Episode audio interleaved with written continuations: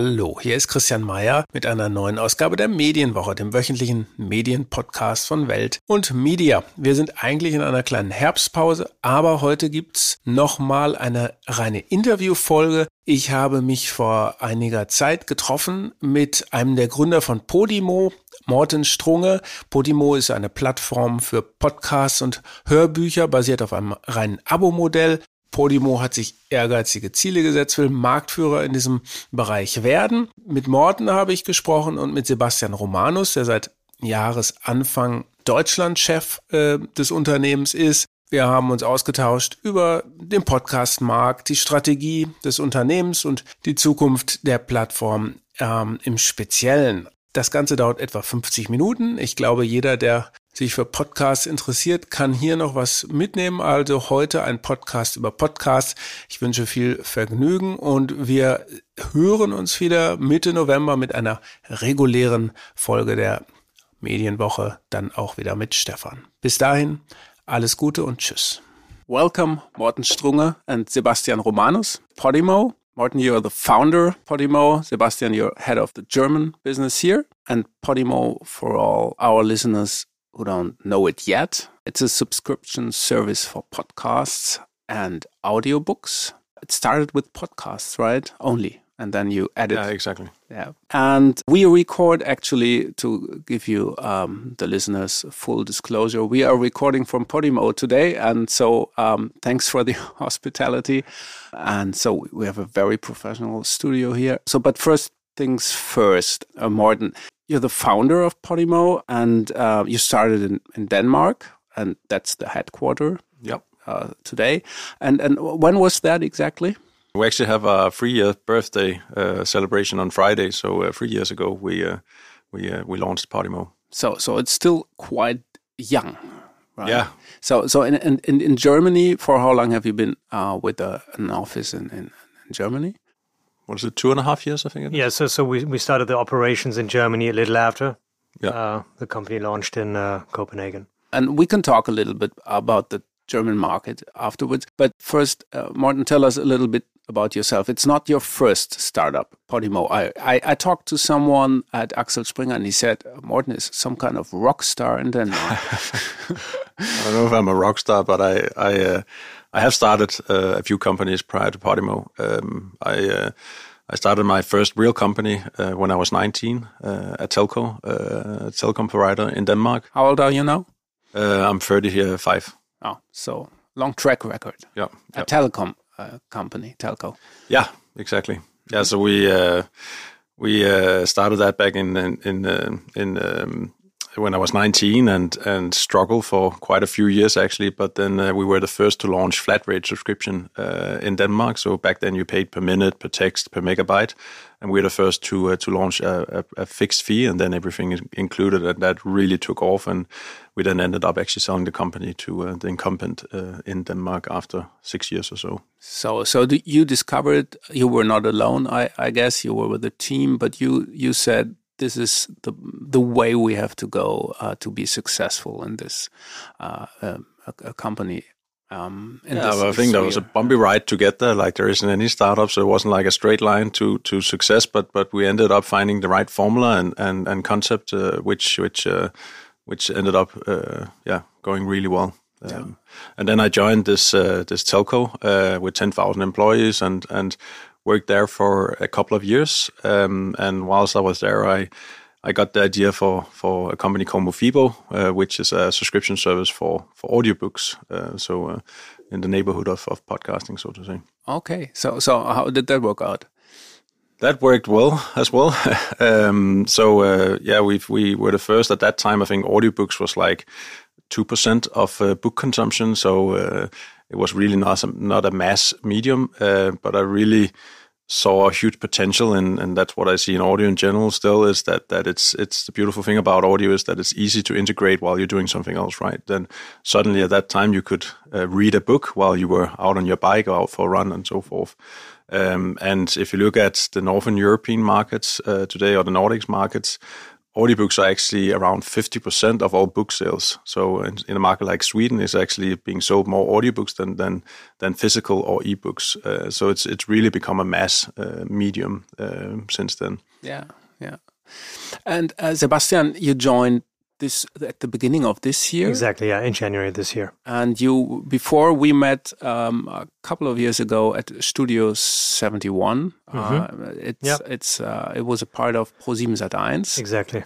And you, you were there uh, head of uh, German uh, yeah, I was, too. Exactly, I, I, was in charge of the of the German business back then. Um, I've uh, was working there for four and a half years. Um, and prior to that, I was already uh, in the influencer marketing slash digital media space. Um, now, having made that switch to audiobooks uh, seems seems very natural because things are coming back together again now that we have a lot of influencers doing their own podcasts. Um, so those two worlds are very closely connected. Yeah, yeah, it seems like we can talk about that a little bit later about the creator sphere, but that it's not only about video when it comes to influencers, but it's uh, sometimes when they can do it, when their personality fits the medium, uh, podcast can be uh, cool too. But uh, uh, tell us a little bit. I mean, so so you've been familiar with the whole sphere of audio, of course, but then it's still a step to uh, to say, okay, we have to found something new, completely new, uh, a platform first for podcast, then for audiobooks. So how did that come along? Realis I actually sat in uh, in uh, together with my wife, and we listened to our first podcast uh, together. Um, it was like a, a, true crime show of of six episodes or so, um, and it was a really great content experience. I mean, audiobooks they it's a great content experience as well, but but podcasting is is you get you're closer to the format. It's more actuality driven. It's like more crisp in in in, in many ways, and so we really loved the content. But um, what I was surprised about is like when it was six episodes, and when you listen to the first episode, then I guess a lot of people would think, well, then it's then I would probably want to listen to episode number two. Uh, but I had to press like three times to get to episode number two. When I listened to episode number two, I had to press three times again to get to episode number three. Um, so there's definitely something around the whole like the product experience, uh, which was, in my opinion, broken. Um, but also once we were then, we spent like I don't know five hours in total on, on consuming this great content, and then nothing happened. No one came up and, and recommended me another show to listen to in a similar category, for example. So there wasn't any like recommendation. So I was, I was left alone to either go and discover a new podcast by myself or turn on the TV and watch a TV show or something else, right? So, so I also saw a clear opportunity in really helping people discover content, um, and that was really what what what kickstarted the idea uh, of Podimo. So.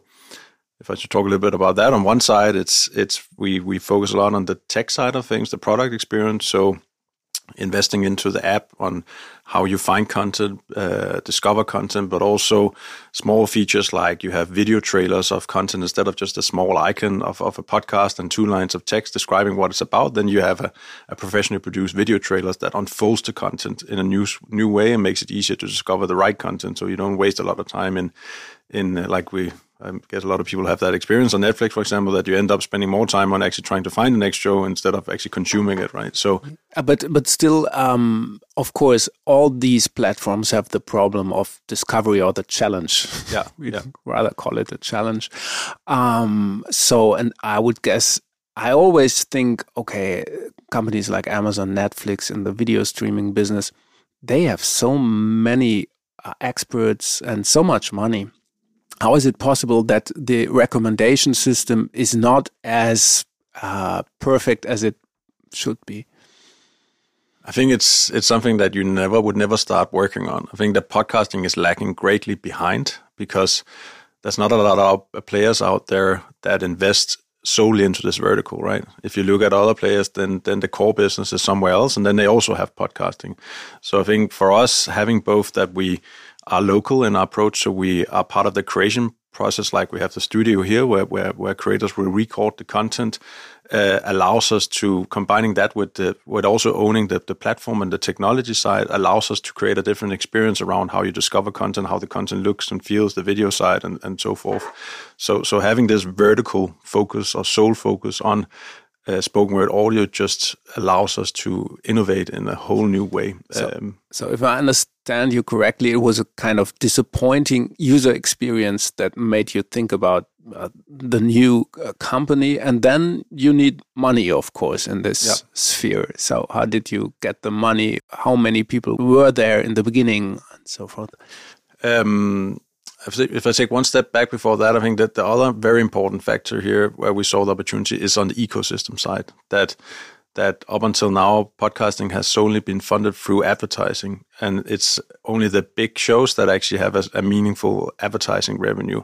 Uh, all the mid-tier and and other types of content, where I think the big opportunity lies in unlocking new types of content floating into spoken word audio. So if you take journalism, for example, advertisers they don't fund two journalists for six months doing an investigative uh, piece, right? They will be there once the, the audience is there.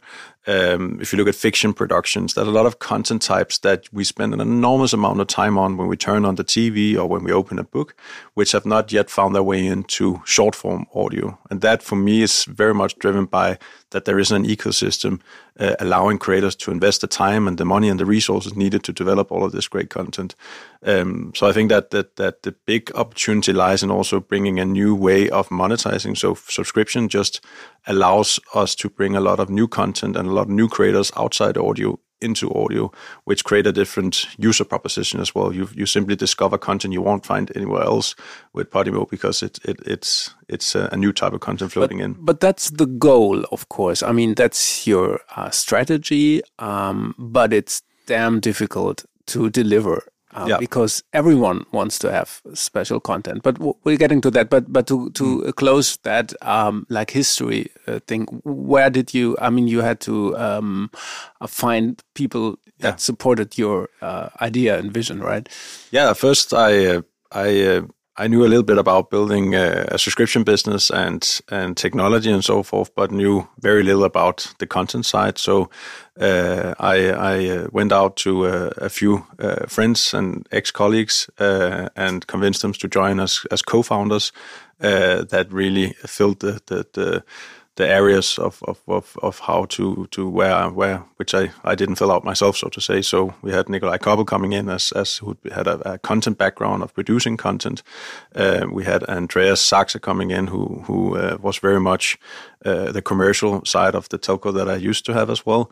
Um, and we had Eva uh, on the creator relations, having a background in Spotify, um, and and Sverre on, on the tech side. So so bringing a, a co-founder team together that that that that uh, was was uh, extremely strong and and and and uh, covered different areas of, of and aspects of the business. And then we went out and and and pitched to uh, first um, one of the uh, investors that I had worked with uh, previously, um, and they uh, obviously had a strong relationship with them, and they were convinced that that podcasting was uh, a growing category and could see that, and and that there was a need to make a difference uh, on on the on the product side, but also on the monetization side.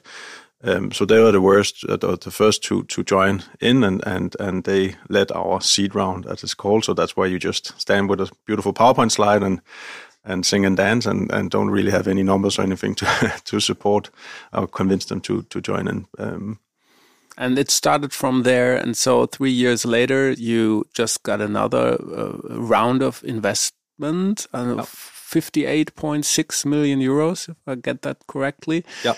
from a couple of uh, VCs. Uh, yep. Congratulations to that. Thank um, you. um, so I read the figure of 160 million, uh, more or less, uh, that were funded altogether until yep. until now, right? And yep. and you you um you spread into different countries, into Germany, of course, into other regions as well. So so you're in in, in Denmark and Germany. Where else? Um, then we're in in Norway. Uh, we just launched in fin Finland a month ago or so. Uh, we're also in the Netherlands and in Spain. Um, so uh, they're the markets we're currently in. Mm -hmm. And the German market, Sebastian, is which uh, in the ranking of the most important countries? Where, where does it rank? Germany. Well, I mean, given the sheer size of the market um, now being at roughly 30 million regular podcast listeners, um, it's quite clear that we that uh, we are an important market to uh, to gain market share and, and grow our presence uh, here. So uh, yeah, I mean it's it's definitely um, it's not it's not a quick win, but um, over the past years we have made some really good progress in um, in attracting the right content for uh, for our consumers, for our listeners, um, but also at the same time making the brand uh, Podimo become more popular among the audience. That's that's one of the main tasks to make uh, startup fly, right? I saw that you uh, booked TV uh, spots uh, a while ago, like six thousand spots or something. So um, that's expensive, of course. So uh, um, a substantial sum of your investment money probably flows into uh, marketing, right? The most money actually is like 50% or so go to content, 25% to marketing, and 25% to team. That's like the rough, roughly split. Then it varies a little bit by market and how mature it is, but but that's the rough split. So so definitely the majority goes into content and producing mm. content. And technology and, goes with that, or is included no, in that? No, that's in the product side, ah, technology side. So, mm -hmm. yeah. so um, um, you you already mentioned what differentiates uh, Podimo from from other platforms, uh, Morten. So, what's your, what your vision is to be different? Of course, everyone wants to be different, and Podimo is a subscription podcast. You have to pay. I, I just looked it up again. It's five euros in Germany. Four ninety nine. Four ninety nine to be precise. of course, no, we want to be just just the fact. Uh, Four ninety nine for a month, or thirty nine ninety nine uh, for a year. Right now, it's a special offer, um, I guess. Um, so, um, but of course, uh, podcasts are popular. Uh, every study says the user study says it's a growing market, but there are a lot of uh, platforms, and they are uh, you you don't have to pay for them. So why should I pay for for Podimo? What's the difference? I think there's there's a lot of differences from from us to to to to other uh, services out there. Uh, a lot of it is is around the content. So the content you pay for at Podimo is exclusive to Podimo, so you won't find that uh, content anywhere else. And but, but you have shows that are not exclusive, right? Yeah, we also have mm-hmm. uh, the whole the RSS catalog, as it's yeah. called, which yeah. is available for free yeah. on our platform. But but, but, it's not the reason. Uh, the, the sole reason to to to pay for Podimo is the exclusive content. How much percent? How many shows or percentage is exclusive, and how many is not?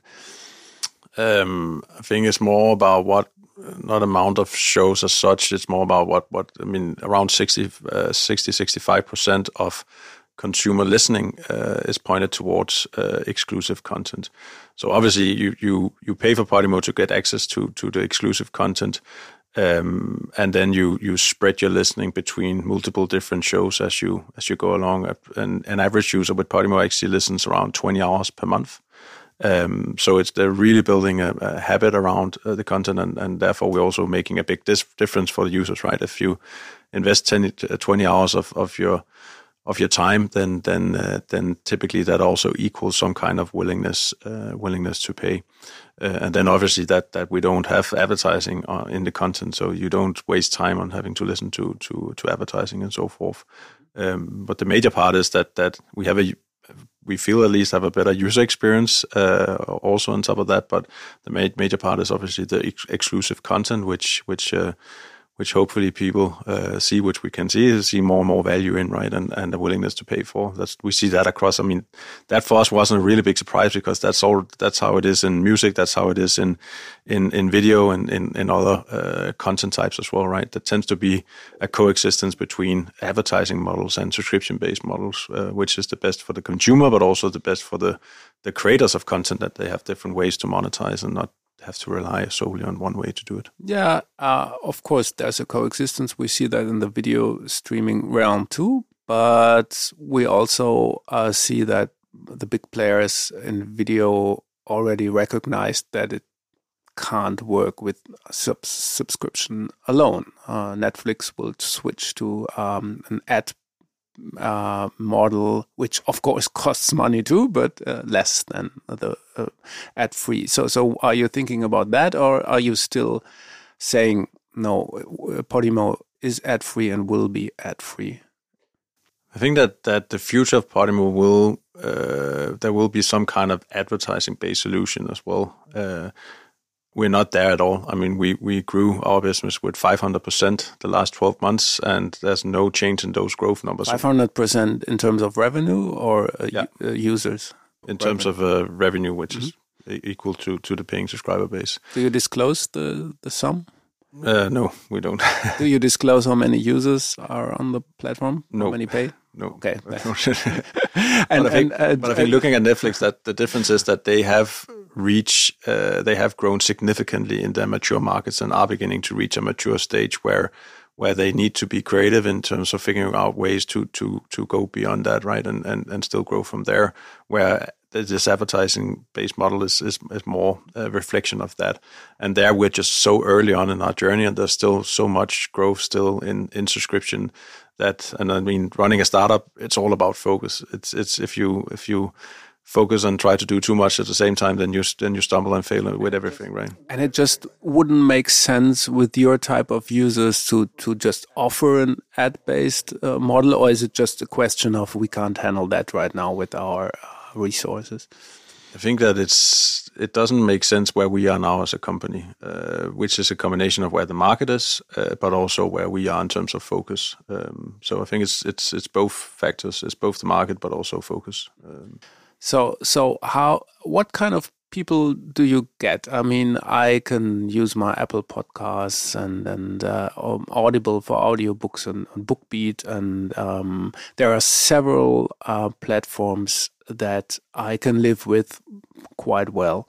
Um, so the the key is, I guess, finding the content that is exclusive to Podimo and being triggered by that. Uh, so that's so far that's kind of a no-brainer. But um, how does it work? Uh, like probably you can give a show, an example, a German show, or where that worked very well. How you uh, where you attracted a lot of new uh, subscribers.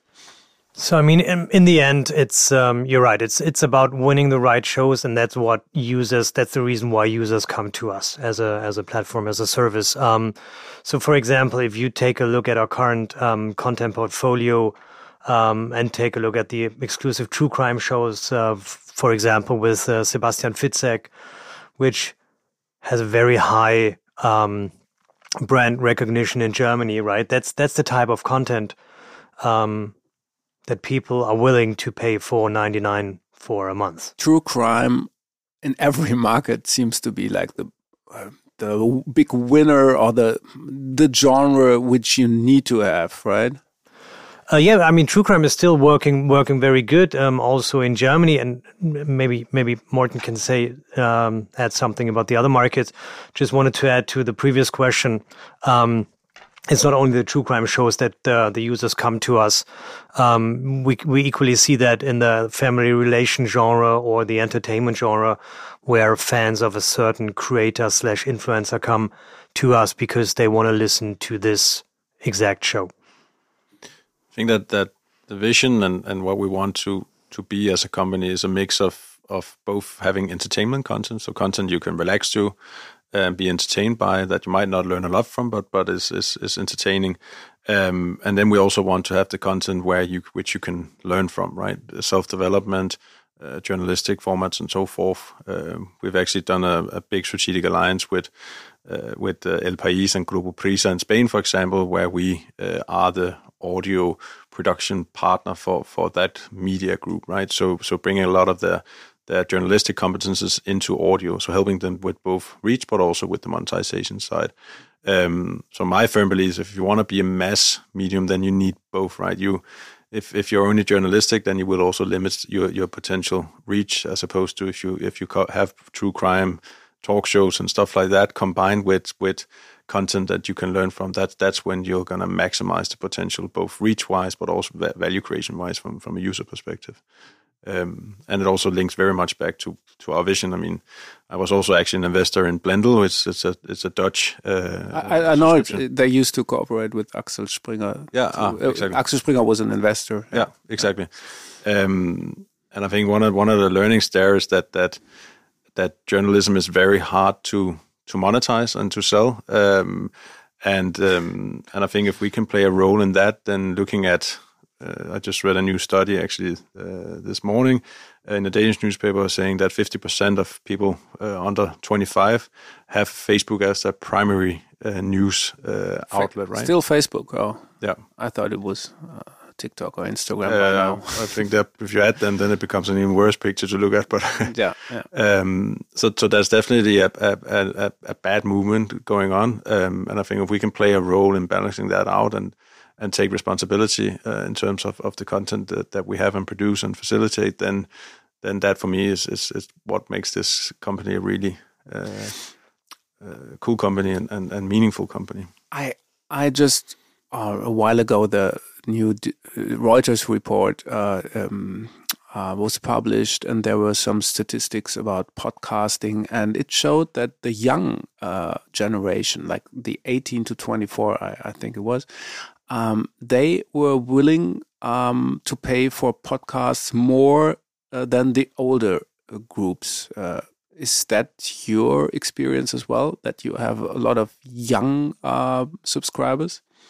I think that it's it's more a picture of of also the younger generation being more used to podcasts as opposed to to the older generation. So so I think it's also uh, showing what value there is to to the format and and and bringing new types of content that also talk to that audience. A typical uh, user with Podimo is, I think, average age is, is around 32 or something like that. So, so it's not the, the 15 or 16 years old uh, that, that we have uh, as, as the main audience group with, with Podimo. And, and how long um, does the uh, user um, stay with Podimo? How long does he uh, will he be a subscriber on the average? Can you say that? Is that? Um, yeah, I think. Yeah, we can say that. I don't think that's yeah, yeah. Because I wonder, it's around three years mm, lifetime. It's it's uh, it's very volatile in, in news. Sometimes uh, people come, people go, people will come back when they were satisfied. Same with uh, Netflix or every other platform. They have now Lord of the Rings. Uh, many people will subscribe, and when it's over, they cancel their subscription again. Um, I mean, if you have names like Sebastian Fitzek, you mentioned it, uh, Sebastian. Um, a lot of people will come. What's your experience? Will they stay afterwards? Are you able already to do that to to keep them, or will they go until uh, another thriller podcast host will uh, uh, work for Podimo?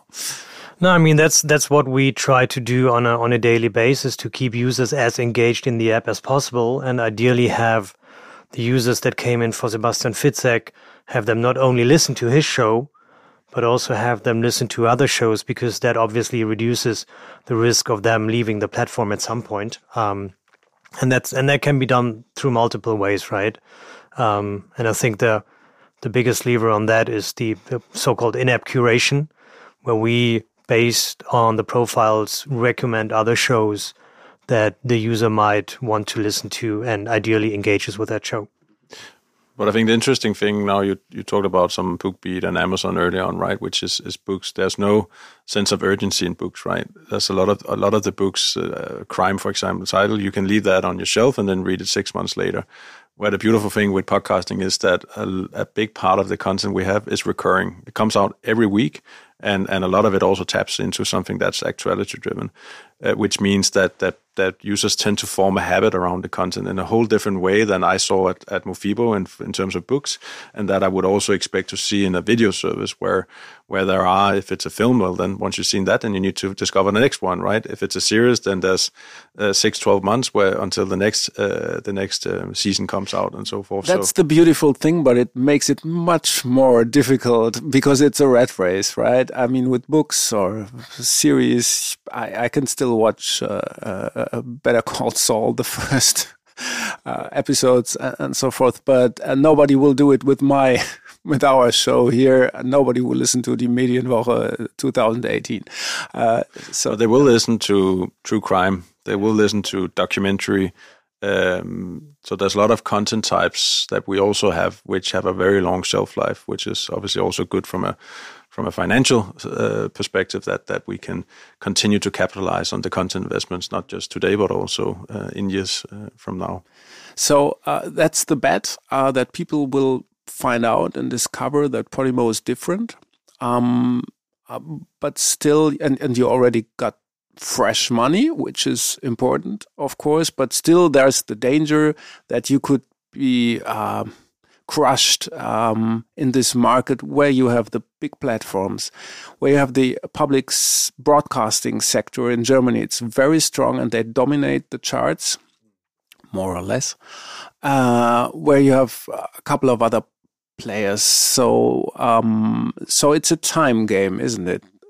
you have to deliver you have to find a lot of subscribers in the time i think you, that you have the money for no i think it's it's if i mean investors they they at least some of them are clever right so so so they invest where they look into a longer term sustainable strategy as well right so if our model was easy to copy uh, from an incumbent player in a given market or or then then i mean then they wouldn't invest, right? I think what's if you look at there's a lot of, of local players in each market, but they are local. Podimo is very local in our approach, so we have teams on the ground in each market, but we're still global, which means that that we were born only doing spoken word audio, and we are because we're available in multiple markets, we're able to spread our investments into both content but also into technology over a bigger user base. Um, and this is our core competence, right? So yes, there will be local players that might have a, a, head start on, on, on some content IP because they might sit on some IP already in the market, but it's very much also a user experience uh, part to, to succeed long term, where I am a firm believer that, that players like Podimo, uh, we, we should and must be better at building technology than a local Dutch uh, media company or a local Danish media company or a local German media company, right?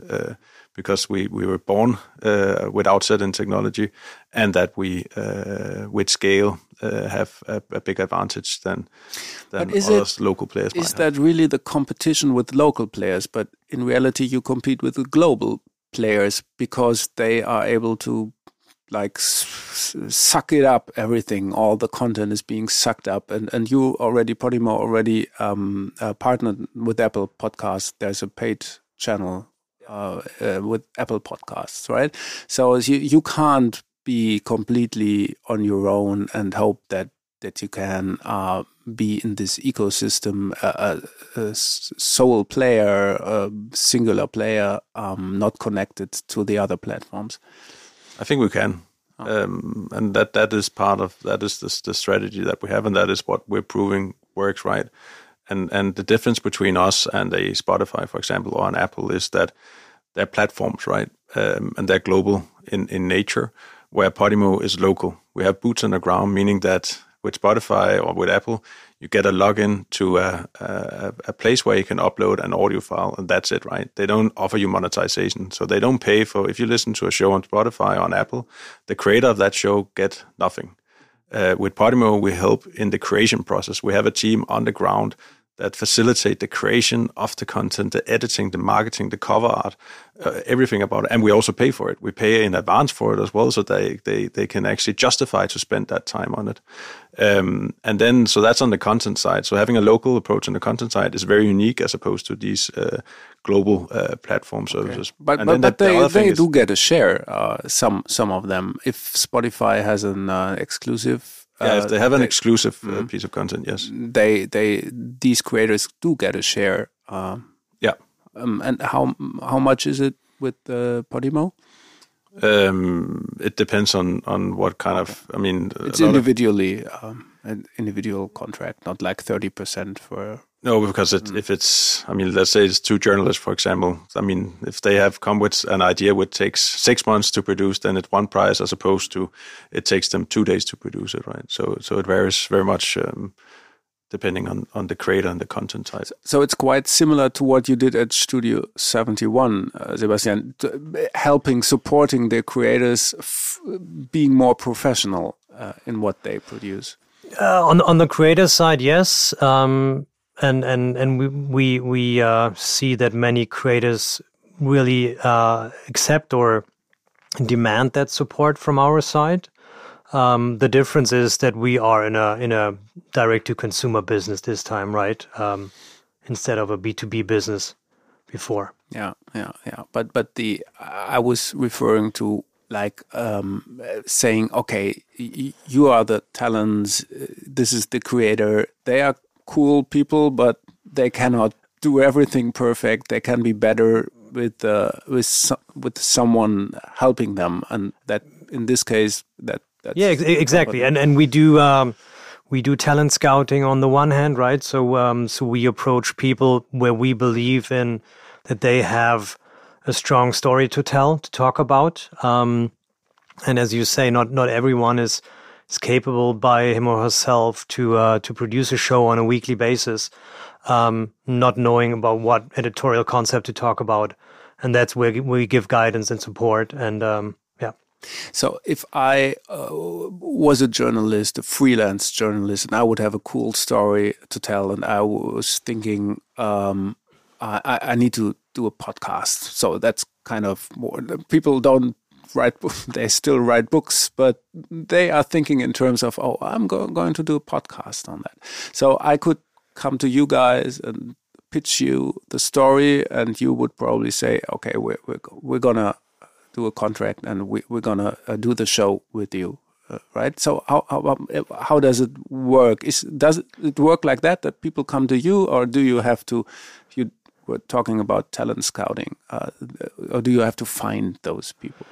No, it, it goes both ways, right? So on on the one hand, we actively look for people out there that uh, we believe um, have something interesting to say, but on the other hand, um, creators, uh, journalists approach us um, and get into a dialogue with us, and and ultimately, the decision depends on whether we believe the the piece of content this season actually has has great value um, to to the potential listeners, mm. and then we uh, are happy to engage in uh, further conversations. Mm. So, so how many people, uh, creators, do you sign each each year?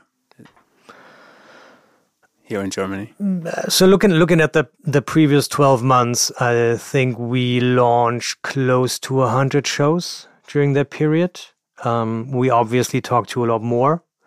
Um, but that's, uh, I think that gives a good indication of how much content we're adding to our portfolio. Originals, exclusive content, yeah, yeah, yeah, yeah. and and so um, and and usually, I mean, if you sign someone like Sebastian Fitzek, uh, that's going to be news um, in in some some media outlets, but um, a lot of content um, is th there's the story is the the most important thing, and not the people uh, that tell the story. I mean, yeah. Although some sometimes uh, people believe it's the other way around. But um, uh, so so, but you need to sell the story. How do you do that? I mean, you have to be present in in forums and blogs. I don't know because the the charts is not the way people discover a lot of Podimo content, right? Well, I mean, if you, if, for example, because you mentioned Apple before, um, which we collaborate with, um, uh, many people find Podimo shows through that. On the other hand, we work with a lot of uh, creators that have high social media reach, so they promote their shows through their own reach. Yeah. Uh, so, so ideally, that should be people who have a certain uh, track record with social media. And, and, there's two types of content. There's there's there's uh, growth enabling content, and then there's the content like a true crime show, for example. That that is we don't expect that to generate new users, but we do believe that that content will be listened to by the users that are already on our platform, right? So so yes, we do invest into content that that that where we believe it also drives growth. So that could be creator-led content where there's a high reach behind the individual. It can also be story-driven content. So content where the story is so strong that it will the, the press and the media will pick it up and they will write about it, uh, which will then uh, drive uh, new users uh, towards Podimo. So it's a it's a mix of the two types of content: the growth enabling and the retention enabling content, uh, where you have to invest in both pockets in order to run a a viable business, right? It's not enough just to bring people to the platform. They also need to discover great content that that keeps them on the platform. Yeah, yeah, um, yeah. So it's both types of content that we have. It's really, um, I think what, what I noticed, I mean, that's your daily business, but there were so many shows that are, in fact, journalistically driven. Um, I mean, it's not the the uh, the most you see. You come, I would guess, for entertainment mostly, but but then there are so many good podcasts that are journalistically uh, driven that it might be a chance. I mean, analog to the development of seeing more documentaries at Netflix and, and other uh, at Sky. Uh, so so actually, um, companies, media companies, are willing to uh, invest in these kind of uh, stories, and and uh, I I really think that's that's a good um, sign for journalism. Although, of course, you mentioned that it's not easy. Um, I mean, we have to fight for subscribers every day, and uh, number is quite high. But of course, you have to renew uh, your audience. Um, it's not like in the paper, in the paper times, uh, where users stayed not for three years but for thirty years, right? So, so I read a statement of one of your investors. Um, uh, and uh, Arnon Dinur, and he said, um, "We strongly believe in Podimo becoming the global market leader in spoken word audio. That's that's a that's something. Yeah, it's it's like a, a lot of uh, stuff worked with uh, with the self fulfilling prophecies. So you, you, have to just say it long enough, and sometimes it becomes true. But but um, where are you on this way? I mean, Morten, that's uh, I mean, we're talking about like five years, ten years. What's your vision? Um, I think we're in a good path uh, towards it. We're still a very young company, as as you mentioned. We're three years old, right? So so, uh, but we are uh, still uh, want to be humble, but we are the biggest uh, subscription service for for spoken word audio in in Europe. Uh, so so we are uh, but that's also because it's a very new field, right? And and there's not a lot of of competition. And, and uh, yeah, who's so, in that? So, who's in that uh, competition? Who's included? But that's typically local players yeah, yeah. Uh, that are are also struggling, to be honest, mm. to get scale because it's it's yeah. local, right? So to the to the point about technology and so forth mm. and, and all of that. Um, so um, so we are on a. I mean, I mentioned that already, but we grew 5x uh, the last 12 months, and and if I look at the monthly runway we have, that is continuing. Uh, so if we continue that path and we keep on evolving our content strategy, we keep on evolving evolving the product side of things, then then um, then I think we actually have a a chance to to uh, to become a global uh, player, which which I would love. Uh, but but to look at that quote again, it says global market leader in spoken word audio, not in subscription based spoken word audio. So so that's mm. something else, right? Yeah, it is. But I, mean, I think that's that's if you look at we we have content on Podimo. We have begun to produce video now as as part of the, the, the offering as well. So some of the shows you can see see where we put video recording equipment into the studios, and then you can actually watch a full length video version of of the content. Are the people uh, like us talking? Who wants to watch that? Yes, that's yeah, the interesting thing. Really? Around 45% of the shows where we put in a video, mm. they go uh, full screen on video. Oh. So they choose to see to to turn the phone and go full screen. Oh my um, god! So, so, so there was uh, there was one example in Germany. I was thinking of Baywatch Berlin with uh, uh, Klaas Häufer Umlauf. They ProSieben said for a while we're gonna show we're gonna tape that the three guys sitting in a room mm. talking to each other, but then they canceled it again. Yeah. So yeah, but you have to be a fan to watch that, and but but there are yeah, many fans, I guess. Then yeah, yeah, definitely. I mean, it's it is becoming a mass market medium, um, and if you look at the biggest global player in podcasting, it's not Apple, it's not Spotify, it's YouTube. Mm -hmm. um, yeah. So so so it is happening uh, already, and and I think video will be a a major part of, of the future for some users, and then some will will prefer just to put the phone in the pocket and and and, and listen. But some will some content is also gets better if you get the faces uh, faces of the individuals. Yeah, yeah. Um, so I think it'll be a combination. Mm. And so, um, what do you reckon? Uh, will you be an independent company in five years' time? I think so. Yeah. Yeah, you bought a, a Dutch uh, company uh, a while ago. I read. Uh, but then it's quite possible if Podimo is successful and has a good track record that it's being bought by someone else. Um, yeah, yeah. I mean, it's it's hard to predict about the future. But if I, I look at why we've started Podimo and and why I would see myself as part of this journey for for many years still to come, is that that on a personal level, I think it's it's great to to to to build a global company, a company that is available across multiple markets and and, and touches millions of people. Um, but then also from a from a more like uh, journalistic perspective, I think that we are doing something very positive in terms of enabling content creators to create great content, uh, which which is what drives me on a more personal level, and and also having a company where where half of the team are and now we've grown to to over 200 people, right? And half of the team are technology uh, and product, and the other half is is content journalists and so forth, right?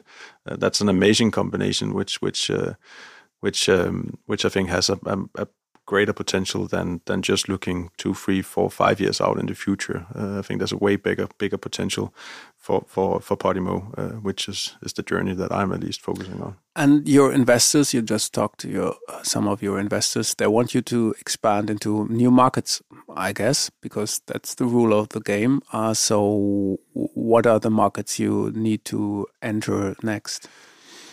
Um, I think the only market that we announced is uh, is Mexico, uh, but uh, and then we have what is it four markets the next twelve months uh, that we will be entering. Uh, so some bigger European markets. You're not in uh, France. You're not in Great Britain, right?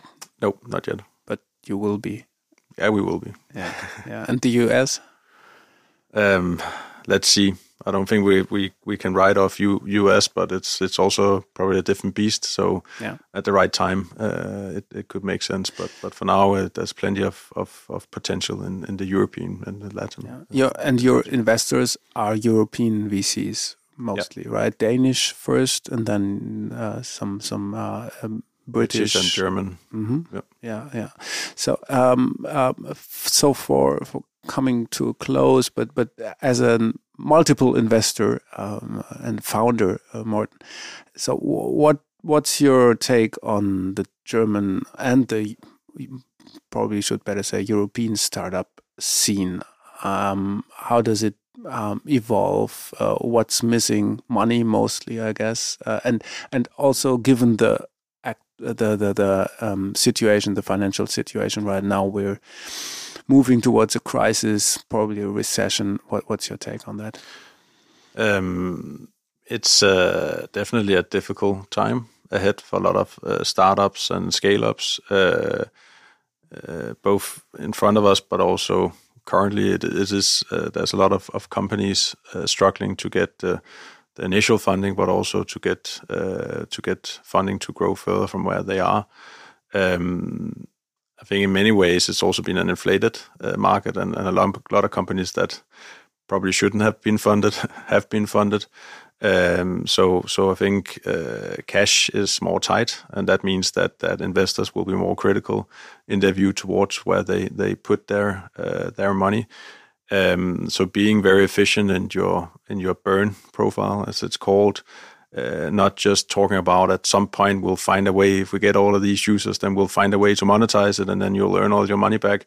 But actually having uh, proof that you have a sustainable model where there is a clear path to profitability which you can link back to uh, in a spreadsheet and so forth and you can see the actual development towards that those companies uh, will will will be the ones that will be funded, and companies will still be funded. The great companies will will be funded, and there is a lot of cash out there, but it's not being deployed at the same pace, and, and the bar has has definitely gotten way higher. And my own belief is that it will uh, get higher uh, in the future uh, as well. I think that's where it's for Podimo. It's been very important that we've shown that path to profitability. That we have our first market profitable now, and we have multiple other markets, Denmark, Denmark, mm-hmm. and where we have multiple other markets uh, tracking nicely along that same path. Uh, so it's not just about at some point, but you actually we have already done it. So now it's a conscious choice of saying, well, it makes sense to invest in growth and into product because we believe the market potential is, is bigger than, than where it is today. But we can see that the underlying business is actually tracking towards profitability, and you actually have markets that are in fact profitable and and uh, not just the path to there. So. So, uh, good news for companies or for startups that have a sensible um, management, not burning uh, money at a, at a high rate. Uh, so, so in Germany, when will uh, it be profitable? The German business? Well, we don't give any exact numbers or dates, um, but I mean, looking at um, the current growth rate over the past 12 months, but also looking at the the content pipeline that we have for the coming months, um, I think we're, in a, as Morten said, in a very good position to uh, to get to that point uh, in the near future. And um, so, so uh, coming to a close, um, so that that's the ad block now. Uh, each one of you, please, what your favorite, your favorite podcast, uh, only uh, available at Podimo uh, right now. Uh, I can highly recommend Die Zeichen des Todes from Michael Tsokos. Yeah, it's it's he's a German thriller crime author, um, right? No, he's a. Uh, oh, isn't he German? Uh, Rechtsmediziner. Ah, ah, yeah, yeah. Oh, I don't know. Complicated word. Morten. Um, my favorite is, is unfortunately not a German one, uh, but a Danish one, which is a, a, history show called History Short. So it's a, it's a podcast where there's it's an hour uh, episode each where they dive, dive into one specific historical uh, ah, moment. I was thinking when you said short that it's like 10 minutes, but history is not that easy to. No, exactly. Uh, yeah, actually, those are very, uh, very uh, popular formats. Uh, so, so people want to learn something. And um, thanks for your time. I learned something as well. Thank you very much. good luck. And yeah, let's, let's talk next time. Cool. Thank you very much. Thank you.